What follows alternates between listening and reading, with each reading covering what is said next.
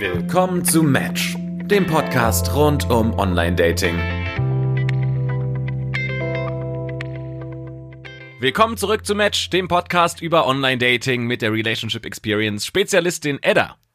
Hallöchen und dem Dating-Gott Christopher. Willkommen, willkommen, willkommen. Wir haben vom großen Philosophen Homer Simpson gelernt, dass man mit Salat keine Freunde findet. Frage Edda, wie findet man eine ernsthafte Beziehung? Käse. Oh, okay. Warum mit Käse? Erzähl mehr. Alle lieben Käse. Aber dann findet man ja eigentlich ja auch nur so eine, also weißt du, man muss ja irgendwas finden, was ja die eine Person aussortiert, mit der du eine ernste Beziehung haben kannst. Die Art von Käse. Welcher Käse eignet sich am besten für Beziehungen? Das ist eine individuelle Frage. Und es kommt ja auf die Kompatibilität der Menschen an. Boah, jetzt wird's schon wieder so technisch. Also, ich bin ein großer Freund von Cheddar. Eigentlich habe ich Hunger. Es tut mir leid, ich muss, ist, mein, meine Gedanken kreisen um Käse. Nein, aber ernsthafte Frage. Wie kommt man dazu, dass man sich sicher ist, die andere Person auf der anderen Seite, die man gerade datet, meint es ernst? Indem man ihn fragt, was er für Käse mag. Okay. Es wird ein langer und schwieriger Podcast. Und dabei habe ich erst ein Bier getrunken. Langsam aber sicher tasten wir uns auf das Feld nach vorne. Das ist es. Man darf mir einfach auf leeren Magen kein Bier geben. Das ist direkt. Es zündet direkt. Ich probiere es nochmal anders. Was ist der One-Night-Stand-Käse? So Scheiblettenkäse. Uh, So das Käse, Käse der Ketchup. gar kein Käse ist. Das wäre One-Night-Stand-Käse. Nee, aber das wäre, nee, nein, nein, Doch, nein. das wäre das, das, wär das Äquivalent. Warte, Nee, das, das ist das genau Äquivalent warum. zu, gerade noch so, gerade noch nicht besoffen genug, um noch stehen zu können und dich nach Hause zu begleiten. Das ist Scheiblettenkäse. Nee, Scheiblettenkäse ist das One-Night-Stand-Äquivalent, weil es ist leider auch ein bisschen geil. Oh, das One-Night-Stand-Äquivalent zu gerade noch nicht besoffen genug, um noch mit dir nach Hause gehen zu können, ist Sprühkäse. Der ist halt nur eklig. Ja, das ist wirklich nur eklig. Aber wenn man mal keinen anderen Käse parat hat und der einzige Käse in der Käsetheke beim Penny Netto ist äh, dieser Sprühkäse, dann nimmt man den auch in der Not. Ja, muss aber sehr viel Not am Mann sein. Ja, aber das muss auch sehr viel Not am Mann sein, wenn man dann um fünf sich die letzte aus dem Club noch mit nach Hause nimmt. Aber ist halt auch ein bisschen geil. Nee, Sprühkäse ist eigentlich nur eklig. Das, dann überlegt Achso, man ja ich auch, wie dachte, kriegt du man wärst schon jetzt... wieder bei Schablettenkäse. Nee, Sprühkäse. Christoph, wir müssen aufhören, über Käse zu reden, weil ich kriege halt Hunger. Und dann denke ich die ganze Zeit nur an Käse. Und dann können wir diesen Podcast nicht füllen. Außer wir wollen irgendwie 45 Minuten über Käse reden. Das ist natürlich auch eine Option, weil wir haben Mach mir mal nicht die Vorwürfe, du hast damit angefangen. Weil wir haben nämlich heute eine ganz spezielle Folge, Christopher. Wir feiern ein Jubiläum. Die 30. Folge. oh, wir sind 30. Wir sind Oh. alt. Wir sind offiziell alt. Jetzt müssten wir noch irgendwie so eine schlecht organisierte 30er-Feier machen, so die letzte große Geburtstagsfeier im Leben. Und ab dann sind es irgendwie nur noch so Buffets, wo jeder Hier was haben mitbringt. wir ja schon. Stimmt? Ab jetzt geht's bergab für uns. Oha. Ja, jetzt fangen die Rückenschmerzen an, Die Falten kommen. kleinen Zwicker in den Knien. Dann kauft man sich einen Rollator. Es geht ganz schnell. Dann sieht man überall Kinderwägen umher und fragt sich, warum habe ich noch keine? Graue Haare. Auf jeden Fall alles, was schlecht ist mit 30. Ich habe letztes Wochenende graues Haar in meiner Augenbraue gefunden. Es war, Und? es war ein traumatisierendes was hast Ding du für gemacht? mich. Ich hab's gezupft. Überlegst du dir, die Augenbrauen zu färben? Nein, erst habe ich, erst hab ich gelacht. Dann habe ich Peter gerufen und gesagt, oh mein Gott, ich habe ein graues Haar mit Augenbrauen. Und er so, du bist alt. Und dann habe ich gezupft. Aber es kommt ja wieder. Das Ja. Problem hat sich ja dadurch nicht gelöst. Du hast nur das Symptom weg. Es war ja nur eins. Aber wie fällt, ein, ein wie fällt denn ein graues Haar bei einer Augenbraue auf? Ich habe schwarze Augenbrauen. Ja, aber auch da, Da fällt, fällt es ein graues, Nein. fällt da auf. Doch, doch, es fällt da auf. Das ist wieder so ein persönliches Ding, wo man vorm Spiegel steht und denkt, die ganze Welt sieht meine eigene graue Augenbraue. Das, nicht, nicht die eine graue Augenbraue, das eine graue Härchen in der Augenbraue. Es wäre mir auch scheißegal, wenn die ganze Welt meine, mein, meine grauen Augenbrauen sehen würde. Das ist auch ein bisschen Zungenbrecher. Eine graue Augenbrauen. Wäre mir scheißegal, wenn das die ganze Welt sehen würde. Aber es ist, ähm, es ist mehr, dass ich mich erschreckt habe. Dass ich dachte, huch, ups. Ich, äh, in meinem Kopf Memento bin ich Mori. ja, in meinem Kopf bin ich ja irgendwie mit 16 stehen geblieben. Humortechnisch 11. Alkohol vertragen 5 Das wird immer schlimmer. vielleicht. Ja, es ist, es ist fürchterlich. Ähm, Vor allem, je mehr Alkohol man hat, desto jünger wird das humorig. Es wird einfach, also Stimmt, das ja. ganze System verlagert sich nur in Situationen, wo man denkt, da wollte ich doch eigentlich nie wieder hin. Deswegen können wir euch nur raten, schnappt euch schnell ein Bier, holt, drückt kurz Pause, holt euch was zu trinken, am besten Bier, ex das und dann hört die Folge weiter. Dann habt ihr eine realistische Chance, dass es irgendwie für euch erträglich wird. Und ansonsten ähm, seid ihr vielleicht auch einfach elf. Was auch okay ist. Aber Christopher, kommen wir mal zu dem Thema, über das wir eigentlich heute reden wollten. Christopher, Ich bin immer noch bei Käse. ich, ich muss was sagen. Ich suche was Ernstes. Okay. Wie kann ich dir weiterhelfen? Wie finde ich das? Das ist ja jetzt eine sehr allgemeine Frage. Also was Ernstes würde ich erstmal zurückfragen, was ist denn, also was gehört denn für dich zu einer ernsten Beziehung dazu? Beziehung, Commitment, Exklusivität. Okay, also du willst schon mal jemanden, der nicht noch in den Club geht und drei andere anflirtet. Und nicht nur das ganze Käsebuffet mitnimmt, ja. Nee, also du willst nicht Teil des Käsewürfels sein, sondern äh, des Käsewürfelspießchens. Ich finde das Bild für eine super Analogie. Käse passt man, man nimmt einfach irgendeinen raus, zupft ihn ab und hat dann den nächsten. Hm, ja, verstehe ich schon, aber was heißt denn für dich Commitment? Also mach das doch mal konkreter. in einer exklusiven Beziehung sein mit nur einem Partner. Na, aber nur Exklusivität reicht ja nicht aus. Für mich zumindest nicht, weil Das ist zumindest so die Hard Facts von Beziehung. Na, da gehört ja noch mehr dazu. Also für mich gehört zum Beispiel eine, eine Beziehung, wie man sie im allgemeinen Verständnis definiert. was ist denn das allgemeine Verständnis? Emotionale Beziehung und Bindung zu jemandem sowie sexuelle Exklusivität. Also für mich gehört zum Beispiel eine gemeinsame Vision dazu. Man muss schon eine gemeinsame Idee davon haben, wie man in fünf Jahren leben will. Äh, bist du esoterisch. Ja, aber das ist ja eine eher, was heißt esoterisch? Warte, Das, wenn du und deine Freundin keine gemeinsame Vision teilt, heißt das, ihr seid nicht zusammen? Doch, das heißt, wir sind zusammen, Aha. aber ich habe, nein, aber es ist ja ein Unterschied. Wir gehen doch hier gerade nicht über, sind wir zusammen oder sind wir nicht zusammen, sondern sind wir ernst. Was ist das? Ah, also Beziehung Also, weil du heißt kannst, du kannst ja auch exklusiv nicht, sein sexuell. ist. Also du, also Beziehung heißt bei dir noch lange nicht ernste Beziehung. Na, du kannst ist ja auch, du kannst ja auch sexuell exklusiv sein, ohne dass es was Ernstes ist. Und dann kann man sich auch dreimal die Woche treffen, dann hast du auch eine zeitliche, zeitliches Commitment und du hast eine sexuelle Exklusivität. Aber dass es eine ernste Beziehung ist, die man führt, heißt das noch lange nicht. Das musst du bitte nochmal genauer erläutern. Also Sex, sexuelle Exklusivität kann sein, man hat irgendwie eine Affäre und schläft nur miteinander. Genau. Also man Okay. trifft sich zwei, dreimal die Woche, weil man einfach Bock auf Sex hat. Es ist die einfachste Variante. Man hat keinen Bock zusammen zu sein, aber man schläft miteinander. Sexuelle Exklusivität. Keiner Hatte- von beiden hat jemanden anderen. Hattest du das schon mal? Ähm, weiß ich jetzt auf der Gegenseite nicht immer, ehrlich gesagt. Ob das auch von der Gegenseite exklusiv war? Richtig. War das eine Sache, wo von Anfang an klar ist, dass es nichts Ernstes wird? Ja, das gibt's auf jeden Fall, wo man sich halt trifft und man weiß, okay, das ist irgendwie passiert, mal auf einer Party zusammen gewesen, dann abends nach Hause gegangen und ups, am nächsten Morgen wacht man auf und weiß nicht mehr, wie es passiert ist. Und dann hat man aber festgestellt, naja, so schlecht war es jetzt gar nicht, nebeneinander aufzuwachen. Aber irgendwie, man will es jetzt auch nicht immer haben. Man will auch die Möglichkeit haben zu sagen, ah, Wurst ist auch gut. Und dann kommt man eben zum Entschluss, That's what he said. dann kommt man zum Entschluss, dass man sagt, Dass man Ada kein Bier geben darf. Richtig, genau. dass man vielleicht doch nicht so ganz ernst ist, sondern dass man es halt auf einer Ebene belässt, wo man sagt, ach, bisschen Vögeln geht auch. Interessant. Hab ich mir noch nie Gedanken darüber gemacht. Für mich ging nämlich sexuelle Exklusivität eigentlich immer mit Beziehung einher. Und umgekehrt, wenn man keine Beziehung hatte, heißt es noch nicht, dass man sexuell exklusiv war. Nicht, dass ich das jemals ausgeschöpft hätte. Hab ich nicht, bin ich nicht der Typ für, aber hätte ich tun können, wenn ich gewollt hätte.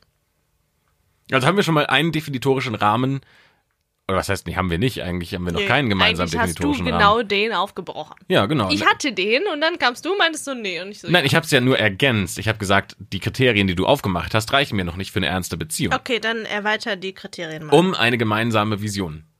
Weil man kann ja nämlich sexuell exklusiv sein, man kann ein zeitliches Commitment eingehen, aber wenn man sagt, so wenn wir jetzt mal ein Jahr ins Voraus denken oder zwei Jahre ins Voraus, da denke ich nur über mich nach und da habe ich gar keinen Bock irgendwie drüber nachzudenken, wie das mit dem Partner weitergehen könnte oder dem Gegenüber, dann ist das halt einfach für mich keine Beziehung oder keine ernste Beziehung, sondern halt einfach so ein bisschen Rumgeficke.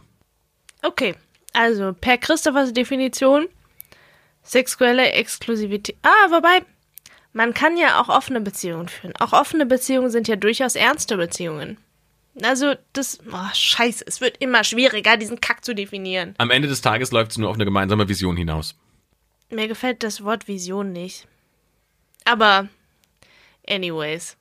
Also, was Ernstes. Man möchte sein Leben miteinander teilen. Man möchte Zeit miteinander verbringen, man möchte sich auch emotional nah sein. Man möchte sich körperlich vielleicht nah sein. Auch das ist ja nicht notwendigerweise eine Bedingung dafür. Gibt ja auch Menschen, die beispielsweise asexuell sind. Die können trotzdem ernsthafte Beziehungen führen.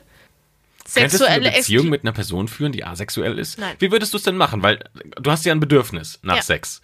Ja. Und wie kriegt man das gehandelt, wenn man eine Person hat, die asexuell ist? Ich glaube echt schwer. Deswegen könnte ich es, glaube ich, nicht. Also entweder müsste man tatsächlich ein offenes Beziehungsmodell eingehen oder wie in der letzten Folge schon mal angedacht, ein Prostitutionsmodell, wo man sagt, okay, dann kann der Partner, der ein sexuelles Bedürfnis hat, geht halt viermal im Monat zu einer Prostituierten. Das ist halt alles eine Frage der offenen Kommunikation und das, welche Rolle spielt Sex auch für mich. Und ich muss sagen, für mich spielt das schon keine kleine Rolle. Deswegen wäre das für mich zumindest keine Option. Aber, Aber du bist ja auch nicht asexuell, dadurch Ja, ja, ganz eben. offensichtlich. Ja, ja, eben.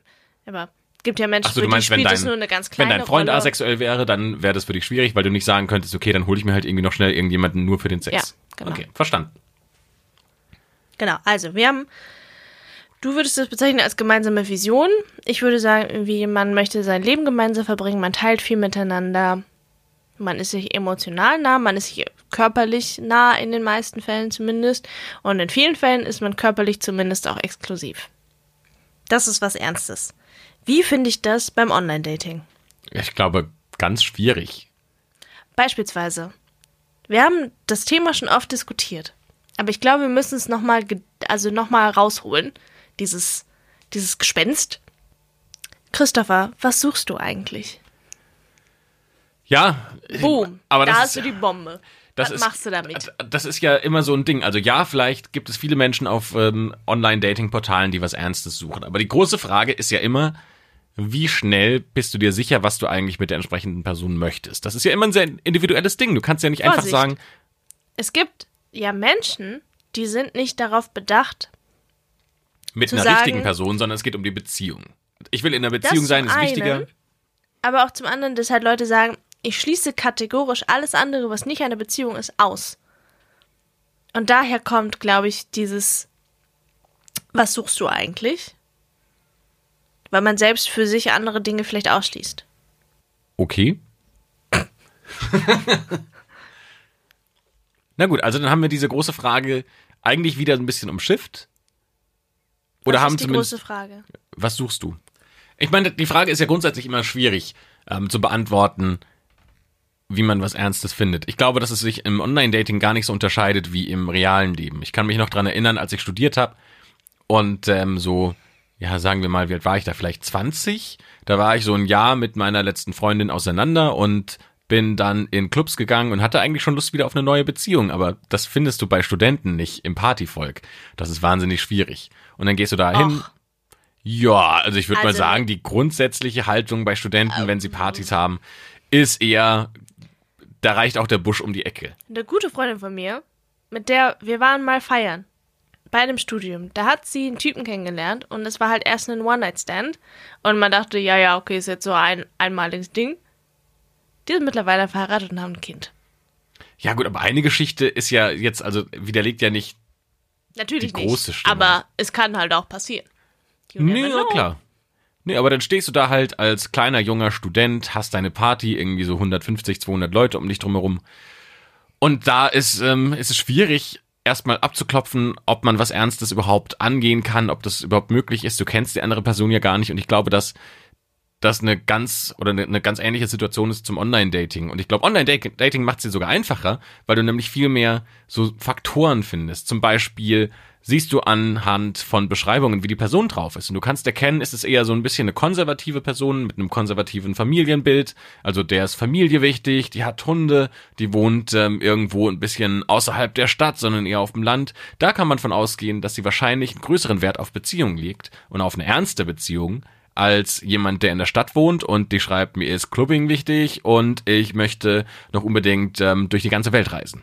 Du kannst es sogar ja ganz systematisch machen. Du kannst ja bei Bumble be beispielsweise auch angeben, was du suchst. Also suchst du nach einer Affäre, suchst du nach einer Beziehung, ähm, all das kannst du ja angeben. Und bei OkCupid geht es ja so weit, dass du sogar spezifisch danach filtern kannst und sagen kannst, bitte zeig mir doch nur die Menschen an, die angegeben haben, dass sie auf der Suche nach einer Beziehung sind. Auf Aber der wenn anderen ich jetzt Seite. ein bisschen clever wäre, wenn ich jetzt ein bisschen clever wäre, wäre ich ein Typ und würde einfach sagen, ich suche eine Beziehung. Und genau das glaube ich, dass das ganz, ganz viele machen, weil ganz viele Typen auf Tinder haben drinstehen, keine One-Night-Stands. Und keiner kann mir sagen, dass die Frauen so the sexual predators sind und allen Typen schreiben, hey, willst du mit mir ficken, willst du mit mir ficken? Kann mir, kann mir keiner erzählen. Ich glaube, das ist eine Masche, damit halt mir jetzt da, ah, er will nicht nur mit mir schlafen, sondern der will auch eine richtige Beziehung. Und dann treffen sie sich mit dem und dann merken sie, nee, Naja, ich glaube, andersrum. das ist eine Masche. Ich, ich glaube andersrum. Du kannst es dann halt auch richtig weit führen. Also du kannst dann sagen, okay, hey cool, so die ersten drei Monate kann man eine Beziehung auch noch gut vorspielen. Dann kommt man irgendwann zum Punkt, wo man miteinander Sex hat, ein paar Mal. Und dann irgendwann sagst du, ah, du, ich habe gemerkt, du bist doch nicht die Richtige. Boah, du bist schon next level, ne, mit Beziehungen vorspielen und so einem Shit. Ich bin nur so mit No ONS schreiben. Nee, aber weißt du, der Punkt ist halt, dass ich glaube, dass die, die sagen, sie sind offen für One-Night-Stands, die haben ein wahnsinnig hohe, eine wahnsinnig hohe Competition, weil nämlich ganz viele Typen da sind, die sagen, ey geil, hab doch einen One-Night-Stand mit mir. Aber die, die sagen, ich will nur eine Beziehung haben, die haben nicht so eine krasse Auswahl, aber die haben ein wahnsinniges Bedürfnis danach. Das heißt, du hast eigentlich jemanden, der vor einem leeren Supermarkt steht, aber wahnsinnig Hunger hat oder vor irgendeinem Supermarkt und kein So Geld wie, dabei so hat. wie ich gerade. Und jetzt kommst du hin und sagst, hey, hier ist die freie Brezel, kostenlos, ähm, kostet dich nichts. Und dann sagt jemand, geil, dann beiß ich mal rein. Und dann stellst du fest, es ist doch keine Brezel, sondern es ist, äh, weiß ich nicht.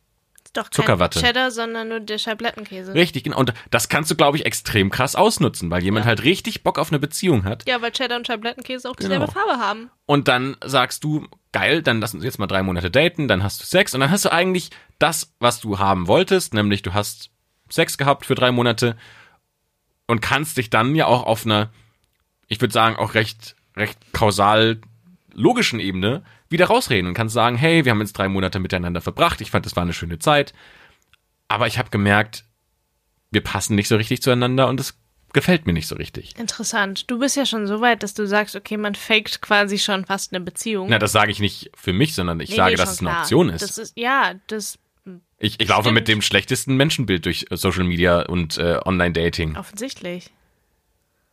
Ja, aber du kannst ja nicht als, als Blümchenwiese über ähm, nee, natürlich nicht. okay Cupid laufen und Nee, sagen, jeder, jeder, der sagt, der ist eine Brennnessel, oder andersrum, jeder, der sagt, der ist ein Gänseblümchen, da, kann keine Brennnessel sein. Nee, das ist ja völlig illusorisch.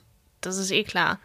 Aber ich würde jetzt nicht jedem unterstellen, dass er gleich eine ganze Beziehung über mehrere Monate faken würde. Ich glaube, bei, bei vielen hat sich das wahrscheinlich nach dem ersten Mal knickknack dann auch schon erledigt. Anyways, ein Problem, das ich sehe, ist, dass, also angenommen, und es sind ja tendenziell eher häufiger Frauen, die auf der Suche nach einer festen Beziehung sind. Wenn Frauen das aber in ihr Profil schreiben oder sagen, hey, ich suche nur nach was Festem, dann habe ich das Gefühl, es ist direkt so ein krasses Stigma und Typen finden das unfassbar unsexy. Ist es halt auch. Also aber weil du warum? weißt, warum? na, weil du halt weißt, so, da ist, da steckt so krass viel Erwartung dran, bevor du überhaupt auch nur die Person gesehen hast.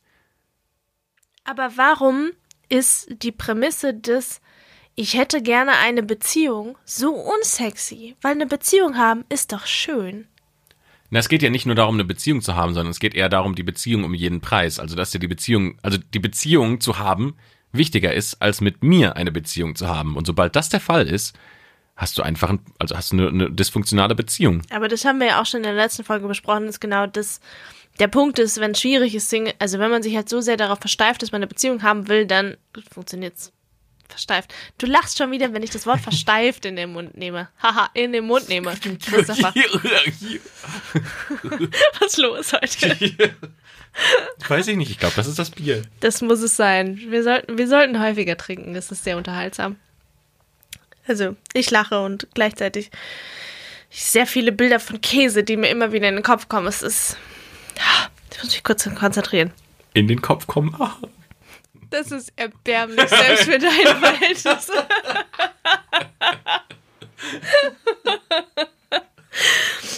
Sowas wollte ich eigentlich so. Ähm, Single sein. Und wenn man sich darauf fokussiert, dann, dann klappt es halt eh nicht. Und ich kann es ein Stück weit nachvollziehen, weil damit geht einher, dass man nicht den Menschen will, sondern die Beziehung und das, was es repräsentiert. Viel mehr, als dass man Interesse an den Menschen hat. Da bin ich auch ein Stück weit dabei. Auf der anderen Seite kann ich halt komplett nachvollziehen, warum man mit einer gewissen Effizienz daran gehen will. Weil auch mit zunehmendem Alter wird das Online-Dating-Game nicht leichter. Und wenn man dann sagt, okay, ich bin jetzt keine Ahnung 30, ich habe meine Phase, wo ich irgendwie mitnehmen, was geht, oder mal so Casual Date, habe ich durch, habe ich keinen Bock mehr. Ich brauche, ich will jetzt mal jemanden für länger. Ich verstehe den Approach, dass man dann sagt, nee, du jetzt so eine Casual-Geschichte habe ich dann eher keinen Bock drauf. Und ich finde das halt deshalb so schade, dass es so stigmatisiert wird und dass es halt so abgetan wird, als so nach dem Motto, ja, das sind halt so nie die Frauen. Ich habe gerade versucht, deinen halb englisch, halb deutschen Satz zu folgen und zu verstehen, was du mir eigentlich sagen wolltest. Gut, dass wir keinen Anglizismen trinken machen. Aber den Gedanken, den ich gerade hatte, ist, wenn du älter wirst, dann nutzt du ja weniger die Power von Online-Dating, weil sich ja viel weniger deiner Art auf Social-Media-Profilen oder auf Online-Dating-Profilen rumtummeln. Ba, ba, ba, aber äh, das wird ja tendenziell immer mehr. Ja, aber also zumindest glaube ich, dass sich wenn du über 40 bist, dann lernen sich die Paare in der Regel nicht über Online oder ja. wenn dann über so Sachen wie Elite-Partner oder so, weil du nämlich und Co. Ja. Weil du nämlich viel andere Ansprüche hast oder sind andere Dinge für dich wichtig. Da ist für dich wichtig, dass welchen Job hat der Partner, wie ist die Bildungssituation, weil du da an anderen Stellen viel weniger bereit bist, Kompromisse einzugehen. Mit 20 fixst du alles, was dumm wie Stroh ist. Hauptsache, du hast Sex. Mit 60 geht es dir darum, dass du noch irgendwie über Rembrandt diskutieren kannst. Das ist ein wunderbarer Vergleich, lieber Christopher. Wie ich, so schön, wie ich ihn noch nie gehört habe von dir. Es war Poesie aus dem Worte, aus dem, aus dem Munde eines äh, Propheten gefühlt. Pra pra ein Prophet mit dem ähm, Humor eines Elfjährigen. Okay, ich nehme das einfach. Nein, aber der Punkt ist, den ich machen wollte, ähm, dass ich glaube, dass sich ältere Paare viel eher im realen Leben kennenlernen, weil sie das schlicht und ergreifend aber noch nicht normal ist, dass man Online-Dating nutzt. Schlicht und ergreifend die digitale Kompetenz nicht da ist, um das zu nutzen. Zum Beispiel, und ich glaube auch, weil der Beziehungsimpuls bei älteren Menschen viel eher davon ausgeht, dass man sich in irgendeinem Punkt mal kennenlernt, sei es im Beruf oder in einem Hobby, und dann kommt erst der Beziehungsimpuls. Also es ist viel wichtiger, erst eine Person kennenzulernen, und dann kann man sich vorstellen, dass man mit der Person auch eine Beziehung eingeht, weil deine Gewichtung von Kompromissen, die du eingehen willst, sich erst verlagert und dann in anderen Dingen viel wichtiger wird. Also ich glaube, dass dieses Dating wenn du jetzt mal 40 bist, das kannst du gar nicht so auf diese ganze Dauer eingehen, weil du überhaupt nicht die Zeit dafür hast, weil du noch Karriere machen willst. Ich glaube, deswegen ist es halt auch für Leute so erstrebenswert, nach äh, Russland zu gehen oder nach ähm, Weißrussland und da einfach für diese Dating-Runden zu bezahlen, weil sie halt sagen, okay, wenn ich da hinkomme, dann habe ich einen hohen Status, weil ich habe verhältnismäßig viel Geld, ich krieg da Frauen, die ich attraktiv finde und die sind dazu noch in gewisser Weise beziehungswillig. So, und dann gehe ich dahin, hab mein Speeddating, sag schnell, hier, die und die würde ich gerne kennenlernen, krieg meine fünf Nummern und mit einer klappt's dann hoffentlich. Was du vorhin gesagt hast, finde ich unfassbar spannend. Früher hat man Menschen kennengelernt und dann später erst überlegt, hat man romantisches Interesse etc. pp. Weil man lernt erst den Menschen kennen. Durch Online-Dating ist es genau umgekehrt. Du legst halt erst fest, was will ich denn? Und lernst dann den Menschen kennen. Die Frage ist nur, ist es besser oder schlechter? Beides hat seine Vor- und Nachteile. Und, ich meine, auf der einen Seite. Auch, was auch interessant ist, verurteilen wir dieses, was suchst du denn? Eigentlich nur deshalb, weil es bisher eben so gelernt ist, dass man erst den Menschen kennenlernt und guckt dann, wie man zusammenpasst oder auch nicht, ob man den als Freund will, ob man den irgendwie als romantischen Partner oder als Affäre oder so sieht. Dass das halt so gelernt ist und so so verinnerlicht ist, dass wir das andere erstmal fremd finden. Und dass es eher daher kommt, als dass wir wirklich eigentlich das Upturn finden, dass halt jemand nur so auf eine Beziehung aus ist. Nö, ich finde es auch deswegen Upturn, weil es für mich genauso kreativ ist wie Hi, wie geht's? Das ist halt einfach die langweiligste Art, ein Gespräch zu beginnen oder in irgendeiner Form ein Gespräch weiterzuführen. Von daher ist das für mich eher ein, ein Langweile-Kriterium. Da rede ich lieber eine Stunde über Pokémon, auch wenn ich nicht so viel Ahnung davon habe. Oder Käse. Oder Käse. So, Hauptsache man hat irgendwas, worüber man sprechen kann. Aber ich finde halt, dass Online-Dating immer ein guter Indikator dafür ist, wie kann man denn im normalen Leben, also wenn du so einen Chat hast, wie kann man im normalen Leben miteinander reden? Oh, da wäre ich vorsichtig.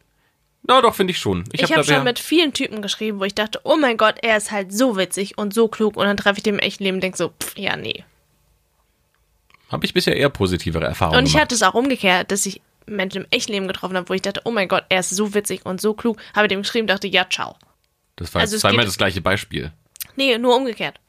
Typen, die halt super witzig, kreativ, klug schreiben und dann im echten Leben aber lame sind und Typen, die im echten Leben total cool und witzig und spannend sind, so. aber halt total lame schreiben. Aber warum triffst du dich mit denen dann, wenn sie lame schreiben? weil ich die erst im echten Leben getroffen habe und dann mit ihnen geschrieben habe. Ah, Ah. verstehe. Okay. Jetzt, jetzt macht das Jetzt Ganze wird Sinn. ein Schuh draus. Okay. Okay, aber nochmal, also der Punkt ist ja eigentlich, wie erkennt man jetzt daran, dass es was Ernstes ist? Und ich glaube, es ist einfacher, das zu erkennen, wenn man sich im realen Leben kennengelernt hat, weil man dann viel schneller merkt, wie viel Interesse hat die andere Person an mir. Also ist dein Tipp, schnell treffen. Ja, auf jeden Fall. Ich bin immer dafür, Dinge schnell zu machen. Ist dein Tipp zu sagen, dass man eigentlich nur eine Beziehung will? Nein. Totaler Käse, weil am Ende des Tages kann es ja auch schön sein, wenn man eine Affäre hat. Na, überleg mal, du hast, ähm, du, du sagst, ähm, ich hasse Blumenkohl für mein Leben. Ich ha Blumenkohl ist so eklig, ich mag keinen Blumenkohl essen. Und dann isst du zum ersten Mal Blumenkohl und merkst, dass dein ganzes Leben eine Lüge war, weil du Blumenkohl fucking geil findest.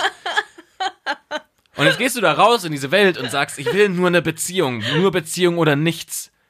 Dann hast du ja eigentlich im Zweifelsfall was richtig Geiles in deinem Leben verpasst. Und was ist, wenn du aber eigentlich weißt, dass du Blumenkohl echt eklig findest? Du hast es gegessen. Mehrfach.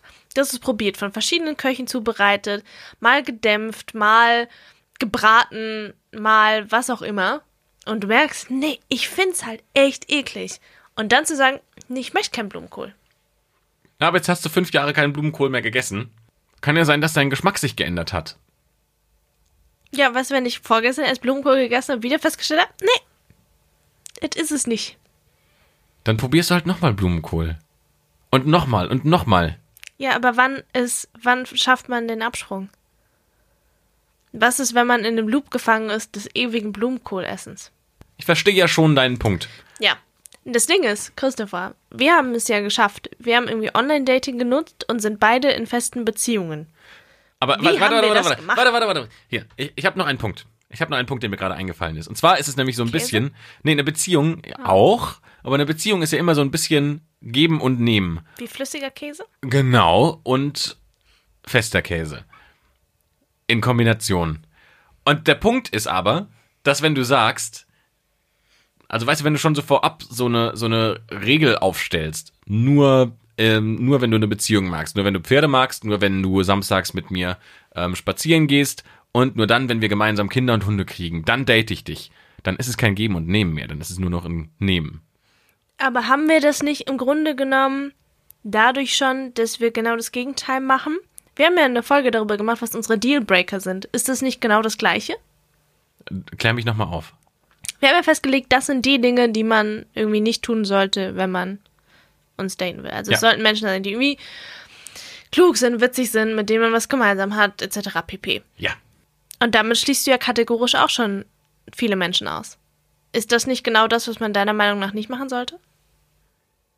Naja, also es gibt ja Dinge wie einen persönlichen Geschmack zum Beispiel. Oder es gibt Dinge, die ich persönlich nicht akzeptieren möchte. Aber es ist ja ein Unterschied, ob ich sage, das kann ich für mich nicht akzeptieren und dann schieb ich die ja schon in meinem persönlichen Schedule raus. Also dann sag ich, ich swipe ja nur noch die nach rechts oder swipe nur noch die in meine potenzielle Matchliste, von denen ich sage, die treffen meine Kriterien. Und wenn sie ja, und getroffen was, wenn ein Kriterium ist, aber wenn, ich wenn, will halt nicht nur bumsen? ja, aber dann musst du ja nicht mehr nachfragen, was suchst du.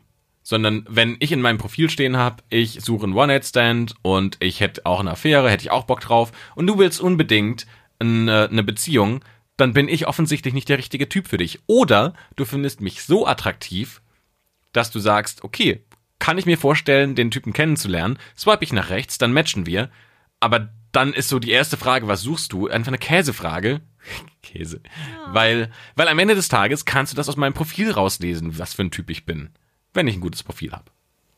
Ja, aber nicht jedes Profil gibt ja unbedingt her, ob ich irgendwie nur den schnellen Fick will oder ob ich eine Beziehung will. Das haben wir auch daran gemerkt, dass wir beide festgestellt haben, dass wir unsere Profile ja nicht geändert haben, je nachdem, was wir gesucht haben.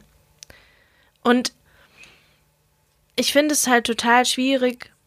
Also man macht sich da halt auch selber einen Druck. Weil, und ich kann es jetzt nur aus einer weiblichen Perspektive sagen. Es wird einem suggeriert, dass wenn man sagt, ich suche nur was Festes, das unsexy ist. Das ja gar nicht geht. Das ist ja überhaupt, damit, sag das bloß nicht, weil damit verschreckst du die Männer. Was ich schon eine gruselige Prämisse an sich finde, ne? So blo bloß nicht den Penis verschrecken. So, und naja, aber Das du, willst, aber- du hast ja, ja auch ein auf. Eigeninteresse daran, jemanden kennenzulernen. Ist ja nicht so. Ja, natürlich, aber ich habe vielleicht auch Interesse daran, jemanden kennenzulernen, der mich nicht nur ficken will. Sondern auch Interesse daran, jemanden kennenzulernen, der prinzipiell vielleicht auch nochmal was anderes will. So, und wenn ich aber das nicht äußern darf, dann kann ich es halt nur irgendwie mit der Zeit rausfinden. Und dann im schlimmsten Fall merke ich es halt erst, nachdem man geknattert hat, und dann ist der weg oder faked mir drei Monate lang eine Beziehung vor, so wie dein Beispiel Anfang der Folge.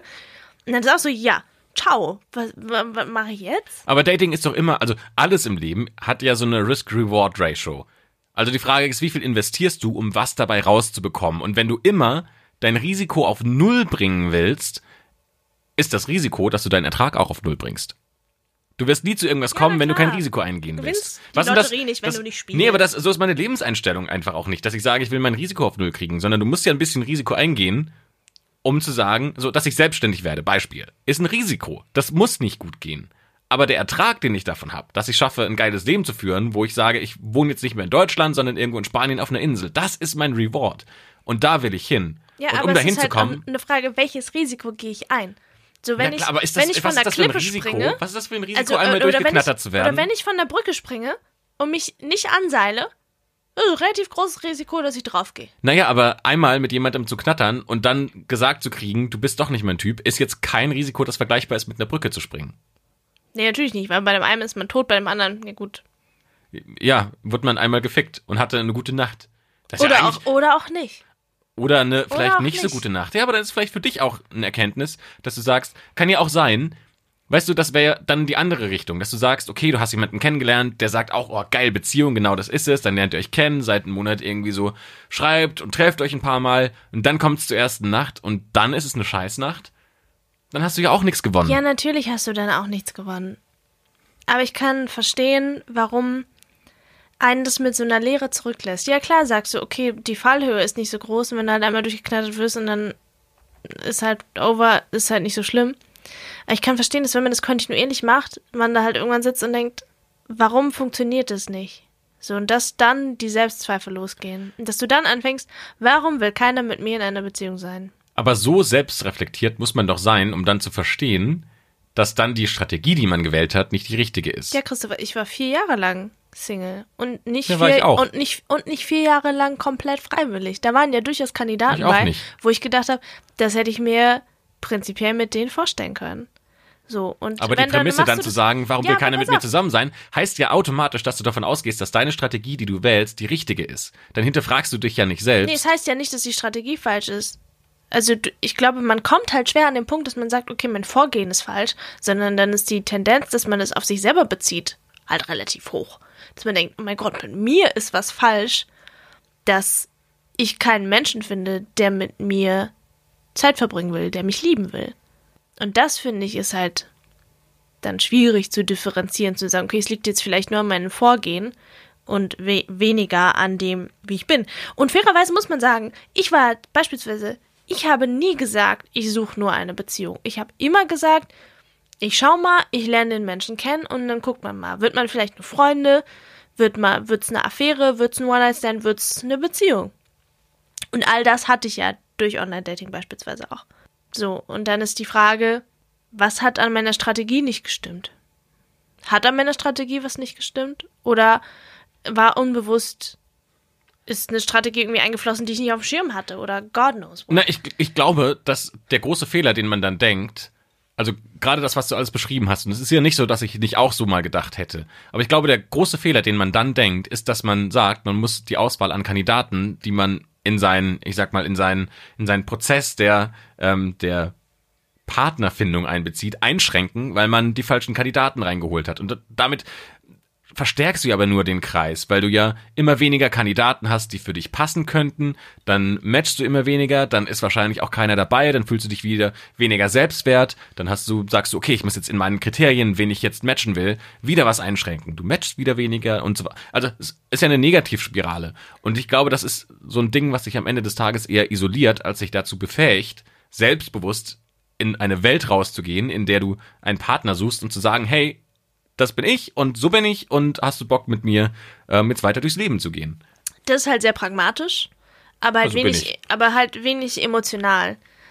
Die Zurückweisung, die man hat, die, wenn man jemanden findet, wo man denkt, ach, den fände ich aber eigentlich mal spannend und da könnte ich mir eigentlich mehr vorstellen und dann will der das nicht, das tut halt weh.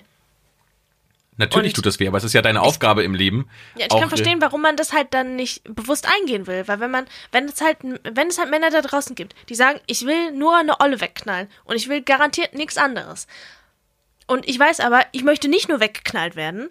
Warum soll ich mich dann mit dem treffen? Weil das ist so set up to fail. Also selbst wenn wir uns verstehen, wenn er halt nur knattern will und ich halt mehr als knattern will, dann kann das ja irgendwie eigentlich nur in die Hose gehen. Außer irgendwer ändert seine Meinung. Und wie oft passiert das schon? Wie oft passiert es, dass man Menschen kennenlernt, man hat, keine Ahnung, eine Affäre oder ein One-Night-Stand oder wie auch immer, und dann wird tatsächlich was anderes draus. Oder umgekehrt, man hat eine Beziehung und dann merkt man, nee, das geht eigentlich gar nicht zusammen, sondern irgendwie, aber aus Knatter läuft und dann wird eine Affäre draus. Das, also das passiert halt so selten.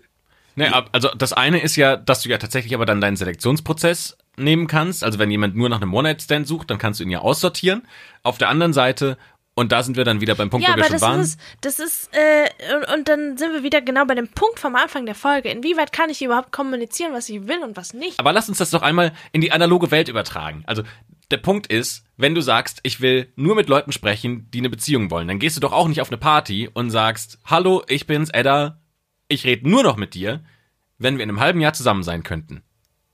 So funktioniert ja die Welt nicht. Ja, du, ich bin bei dir. Also aus einer persönlichen Perspektive geht es mir genauso. Ich gucke mir das ja auch immer erstmal an.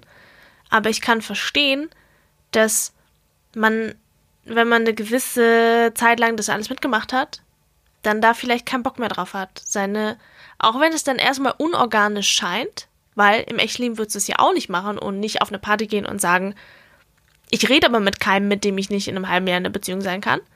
Kann ich verstehen, dass man irgendwann an ein Level der Frustration kommt, wo man halt zu dem, wo das halt ein Ding ist, was man macht. Und da bin ich dann wieder beim Punkt, wo ich sage, man muss auch ein gewisses Risiko eingehen, um einen bestimmten Betrag zu bekommen. Das auf jeden Fall. Aber beantworten wir doch mal die eine grundlegende Frage, Christopher. Wie haben wir es geschafft, nachdem wir beide vier Jahre lang Single waren, über Online-Dating unsere Partner zu finden? Ich bin einfach ein geiler Typ.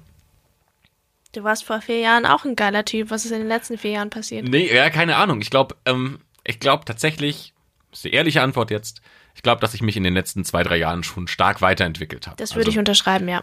viel selbstbewusster geworden bin, auch Oh viel, ja. viel pragmatischer geworden bin. Ich glaube, das kommt schon auch mit dazu.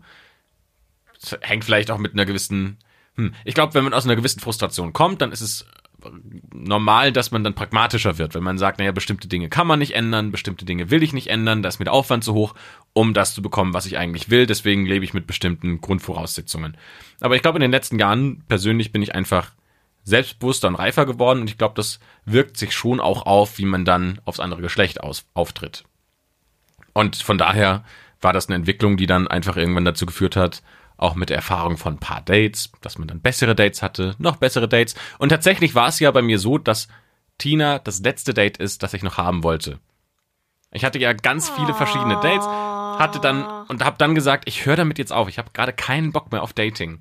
Und dann kam noch so gerade so auf den letzten Punkten, wo ich gesagt habe, so jetzt vibe ich noch mal, kam so dieser Match mit Tina. Ich fand sie gut, fand das Profil toll, habe sie getroffen. Es war ein gutes erstes Date mit ein paar, paar lustigen Momenten drin. Und ähm, dann hat sich das einfach entwickelt. That's it. Es ist leider keine Zauberformel mit dabei, die ich jetzt verkaufen könnte. Das ist eine schöne Geschichte. Was war es bei dir? Er ist nicht schnell genug weggelaufen und er hat irgendwie magisch mich davon abgehalten, wegzulaufen. Ich weiß nicht wie, aber er hat's geschafft. Das klingt nach einem Disney-Märchen. Mit Nur, einem Happy End. nur ohne Glitzer. Dafür mit mehr Käse. Weißt du, was auch jetzt ein Happy End wäre? Dass ich gleich Käsespätzle essen gehe? Auch oder dass jeder, der die Folge bis jetzt zu Ende gehört hat, auf die Plattform seiner Wahl geht, dort Spotify, iTunes, Deezer. den Abonnieren-Button drückt, die Folge bewertet, sofern es möglich ist auf der Plattform, Christoph hat dazugelernt. und einen Kommentar hinterlässt, der uns sagt, wie toll ihr diesen Podcast findet. Und wie sehr ihr Käse liebt. Und welches Beziehungsmodell ist welcher Käse? Schreibt es uns. Gibt es ein Käse-Emoji? Auf WhatsApp? Selbstverständlich gibt es den. Wenn ihr dann diese Folge bis zum Ende gehört habt, schreibt einen Kommentar mit einem Käse-Emoji, dann wissen wir, dass ihr von dieser Folge kommt. Wir freuen uns, wenn ihr das nächste Mal auch wieder einschaltet, wenn es heißt Match, der Podcast übers Online-Dating mit Edda. Und Christopher. Bis zum nächsten Mal. Ciao.